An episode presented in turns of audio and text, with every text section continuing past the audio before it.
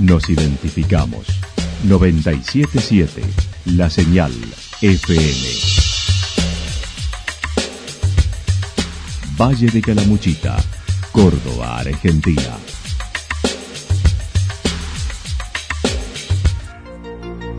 El más completo resumen de las noticias de la región, encontralos todos los días a las 12 y 30, a las 16 y a las 22 horas. Panorama de noticias. Por la 977, la señal FM nos identifica también con las noticias.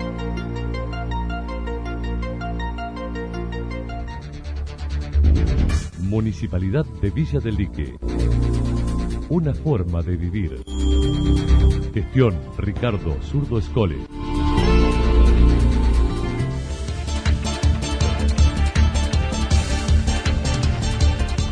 A esta hora hacemos un repaso por la información regional a través de los títulos. El municipio no organizó festejo de primavera cumpliendo con el decreto provincial, dijo el secretario de Gobierno. El intendente cree hay desinformación e intencionalidad política en la polémica del crematorio de Villa del Dique. 30.000 jóvenes en embalse en los festejos de la primavera. Corte de ruta en embalse por UOCRA.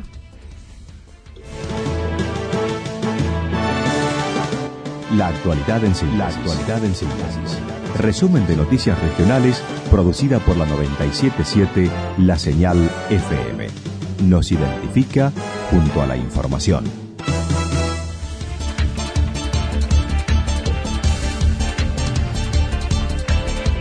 El municipio no organizó festejo de primavera cumpliendo con el decreto provincial, dijo el secretario de Gobierno.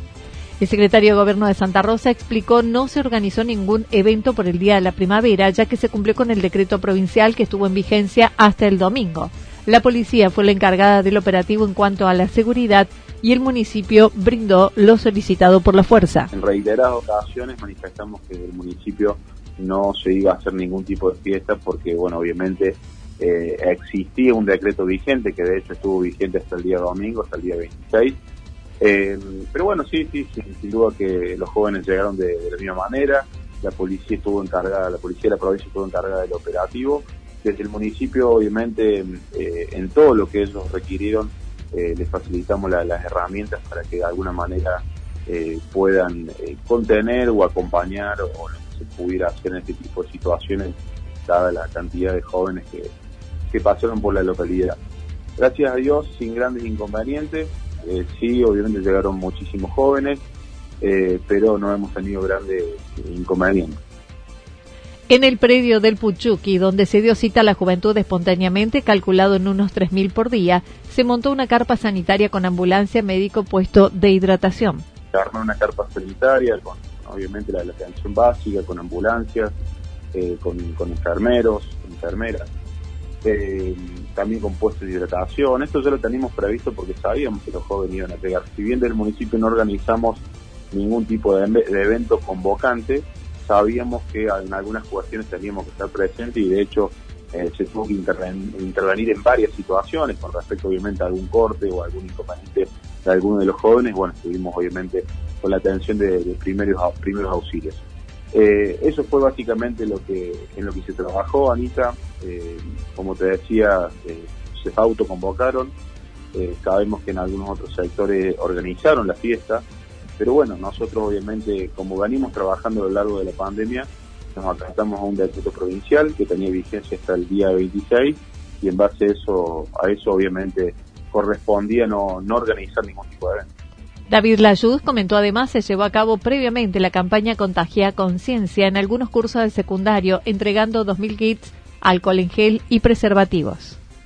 Esto previamente, dos meses antes, un mes y medio antes, se comenzó en los diferentes colegios secundarios y en el sector, aquí en la carpa sanitaria, también se entregaron eh, más de 2.000 kits para que bueno los jóvenes obviamente puedan utilizarlo y así cuidarse de alguna manera. ¿Estos kits qué contenían? Tenían alcohol en gel, preservativos, eh, bueno, y obviamente todo lo que tiene que ver con los cuidados eh, de la pandemia también. Sí, obviamente, bueno, también se, se, hizo complicado en ese sentido porque obviamente no todos los jóvenes eh, asistían en el día en que llegábamos a los colegios, pero bueno, se ha hecho todo muy complicado con esto de la pandemia, tratar de llegar a los jóvenes, pero bueno, también a través de las redes sociales tratamos de concientizar, largando algunos videos, algunos flyers que por ahí tienen acceso más rápido los jóvenes. Así que más allá de la presencialidad y poder estar cara a cara con, ellos, tratamos de llegar por otros medios también. En otro orden y con las flexibilizaciones que ha dispuesto el gobierno provincial, desde ayer se permite la apertura de boliches con un aforo del 50%, ámbitos de actividad religiosa del 70%, los salones de fiestas que volverán a abrir al 70%, restaurantes al 70% en espacios cerrados. La apertura oficial eh, firmado por el, por el gobernador, que va a ser a partir de, bueno, es a partir del día de, ayer, eh, que van a permitir obviamente en nuestra ciudad, eh, boliches, bailes, hipotecas con un aforo del 50% en lo que es eh, en los lugares cerrados sobre todo. luego están obviamente las actividades general, por ejemplo actividades religiosas, deportivas, en espacios cerrados van a tener un 70% de aforo y en espacios abiertos eh, o al aire libre un 100% de aforo. Eh, los salones de fiesta también ya, van a comenzar a, a poder comenzar a, trabajar eh, con un aforo del 70%, los locales gastronómicos también se amplía el aforo a un 70% y 100% en espacios abiertos. Bueno, obviamente la apertura que yo se venía viendo en las semanas anteriores, oficialmente pueden comenzar a, a, realizarse en nuestra localidad a partir del día de ayer, ya, se comenzó. Seguramente vamos a estar comunicándonos eh, o haciendo eh, pública la información de cómo se va a dar eh, todo, pero bueno, ya al menos la apertura se comienza a, a ver en nuestra ciudad.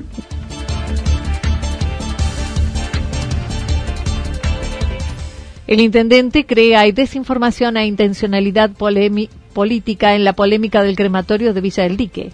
La polémica generada en torno al proyecto de instalación de un horno crematorio en el predio del cementerio de Villaldi, que tuvo varias aristas, como lo explicó el intendente municipal. Uno era acerca de si contaminan o no, segundo, si se justifica en una región turística y tercera, si el inversor era serio. De este tipo y de la modernidad y de la tecnología que tienen hoy, ¿contaminan o no contaminan? ¿Ah? Sí. Esa es una discusión si vale la pena instalarlo o no en un lugar turístico. Es otra discusión.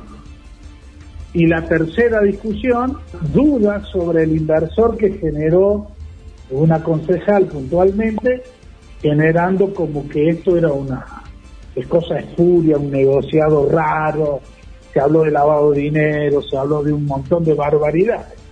Pero bueno, te contesto en términos de lo que esto fue un convenio, vino una persona que quería instalar un horno en el cementerio de Dique, hicimos la evaluación, como en toda negociación, qué se podría hacer como inversión para Villa del Dique.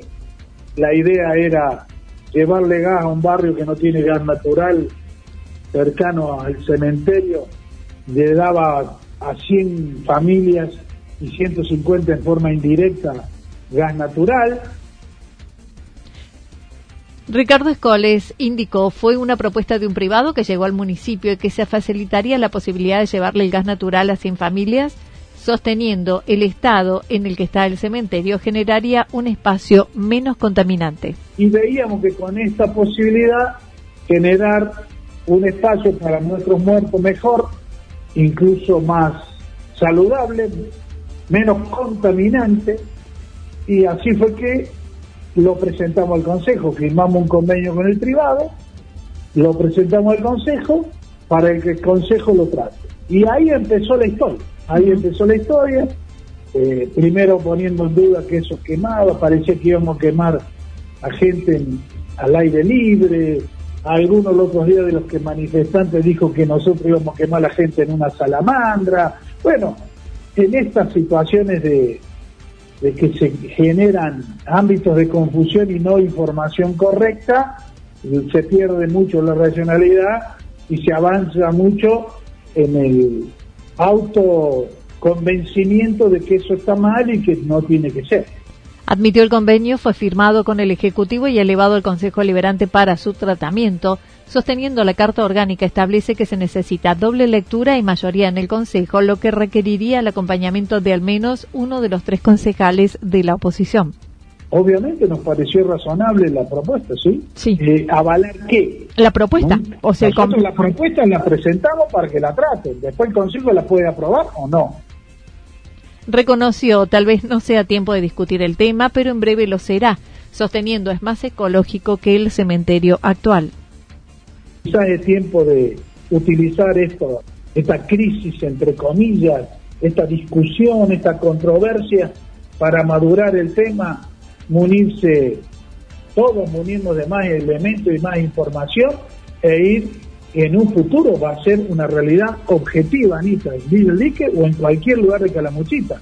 Va a ser, porque lo que cada día pasa más. Yo no sé qué pasará con otras familias, pero mis hijos no van a ver a mi mamá al cementerio, ¿está? Sí, sí. No hay cultura para eso. En contraposición de lo que se dice, es más ecológico que un entierro tradicional. Dentro de la autocrítica mencionó se debería haber hecho un sondeo previo, no se hizo una valoración sociológica del tema, pero además se hizo un uso intencional por cuestiones políticas o de creencias. Hay una mezcla, digamos, de nosotros que presentamos el proyecto sin arte hacer una valoración social del tema. Hay un aprovechamiento de la oposición para endilgarle a este proyecto de todo. Negocio, lavado de dinero, drogas, no sé, las cosas que no se han dicho. Tercero, hay un usufructo de esa desinformación para asustar o, más, o generar más dudas y reserva a la gente. Y bueno, pero todo eso se cae, Anita, con el artículo 37, 37 inciso 3 de la ley orgánica municipal, dice que cuando se usa un espacio público para particulares tiene que tener la mayoría grabada, que en el caso nuestro sería cinco votos. O sea, toda esta discusión, todas estas caravanas, todas estas presentaciones, con haber votado en contra, el proyecto no funcionaba. Por eso, por eso sospecho de que acá hay una intencionalidad que excede el sí y el no al crematorio.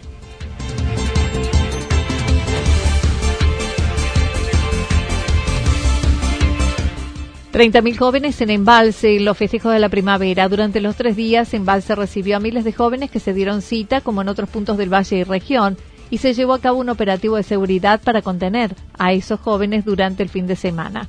El jefe de Zona 1 de la departamental comentó. Por este momento estamos muy contentos por el resultado, ha sido muy positivo.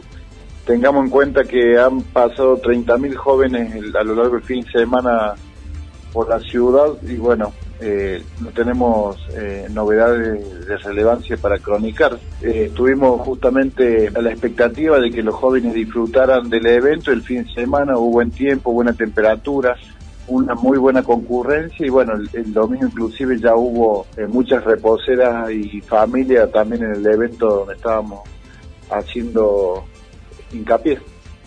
No se incautó el alcohol, ya que no estaba prohibido en el ingreso al predio, y toda la localidad tuvo un trabajo de varias fuerzas.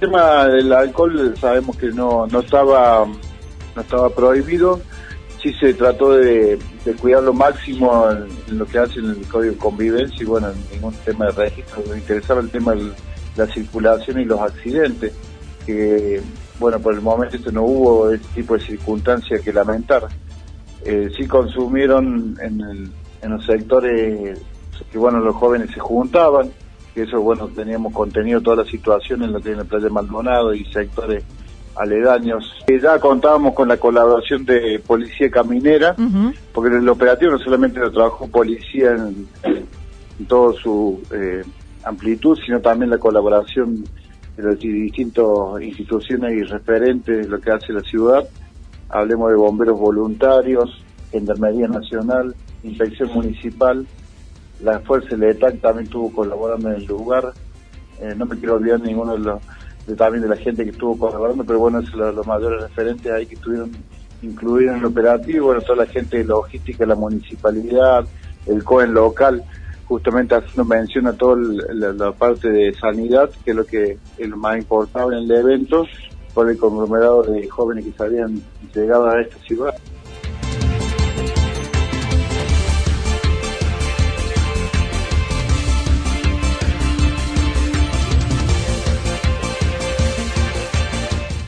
Corte de ruta en embalse por protesta de UOCRA. Los afiliados al sindicato de UOCRA, Unión Obrera de la Construcción, que desempeñan su labor en la unidad turística de embalse, cortaron la ruta por segundo día en reclamo por ropa de trabajo, mejores condiciones laborales, falta de pago, entre otros, según lo mencionaron desde el gremio. Lo hicieron frente al policlínico Camino a la Cruz en unas 30 personas que cortaron una de las calzadas. El jefe de Zona 1 de la departamental, comisario Sergio Aguirre, mencionó todo se desarrolló con normalidad, sin disturbios. Tenemos ese corte que están haciendo estas personas que pertenecen a la UOCA, nucleados por ellos, a la altura del pueblo clínico de la unidad turística, haciendo un corte parcial de lo que es la, la ruta E61 que va a la Cruz esta gente está haciendo reclamo, justamente trabaja ahí para una empresa que está haciendo la refacción de la unión turística y bueno, tienen reclamo particular para con ellos. Mientras tanto, hace su reclamo, bueno, en ese, en ese sector tenemos policía instalada para el resguardo de la integridad de, de los circundantes, de ellos mismos, de la circulación de la ruta, colabora inspección municipal, justamente para ir desviando si hiciera, si hiciera falta en algún momento y la gente de Gendarmería Nacional que se también mantiene la colaboración en el lugar. En el momento está todo tranquilo, son 30 personas que están ahí con las pancartas sobre la ruta haciendo extensivo su reclamo.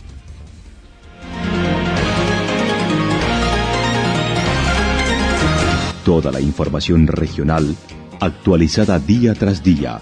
Usted puede repasarla durante toda la jornada en www.fm977.com.ar. La señal FM nos identifica también en Internet.